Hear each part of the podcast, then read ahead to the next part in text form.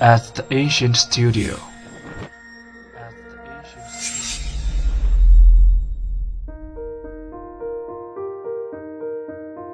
精作剧目，精作音乐，我们用声音说话。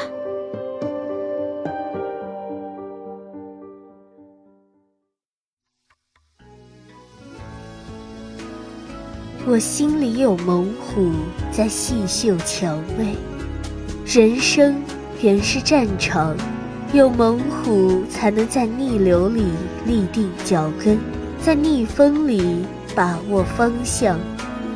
做暴风雨中的海燕，做不改颜色的孤星，有猛虎才能创造慷慨悲歌的英雄事业。韩漫耿介拔俗的世事胸怀，才能做到孟郊所谓的“一镜破不改光，懒死不改香”。同时，人生又是幽谷，有蔷薇才能竹影显幽，体贴入微；有蔷薇才能看到苍鹰。控角蜘蛛吐丝，才能听到暮色浅动；春草萌芽，才能做到一沙一世界，一花一天国。大家好，欢迎来到如果说，我是主播肖墨，我是主播张冉。刚刚我们听到的是余光中先生的《猛虎和蔷薇》中的一小段。哎，肖墨。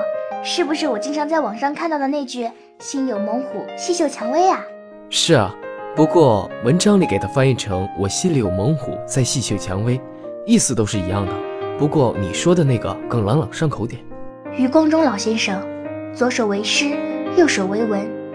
老先生于一七年十二月十四日在高雄医院去世，享年八十九岁。一代大家的先逝，让人扼腕叹息。余光中一生从事诗歌、散文、评论、翻译，自称为自己写作的四度空间。至今驰骋文坛已逾半个世纪，涉猎广泛，被誉为艺术史上的多妻主义者。多妻主义者，应该就是说他的艺术范围很广吧？很形象的。是啊，其文学生涯悠远，为当代诗坛健将、散文重镇、著名批评家、优秀翻译家。我还记得在小时候学过他的一首诗《乡愁》，若有若无的距离和联系，跟那些整日的相思、别离和相聚与奔波的人们一种强烈的共鸣，给人们一种难以言表的哀愁和欢喜。这是一首很具有代表性的诗作。余光中热爱中华传统文化，热爱中国，礼赞中国最美最母亲的国度。余光中作为一个离开大陆三十多年的当代诗人，他的作品自然就烙上深刻的时代印记。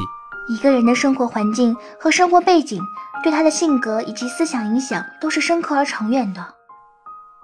就像台湾与大陆对于余光中来说影响深远一样。嗯，我在《猛虎和蔷薇》中没有感受到这种思想，我感受到的是两种极端的事物，却又完美的融合在一起。强烈的对比，余光中认为，人性有阳刚阴柔之分，犹如猛虎和蔷薇，就像金刚怒目和菩萨低眉，静如处子和动如脱兔，骏马秋风塞北和杏花春雨江南，阴阳两极相融相斥，事物并不总是绝对的。本周的内容就是这些，下周同一时间，如果说你们听。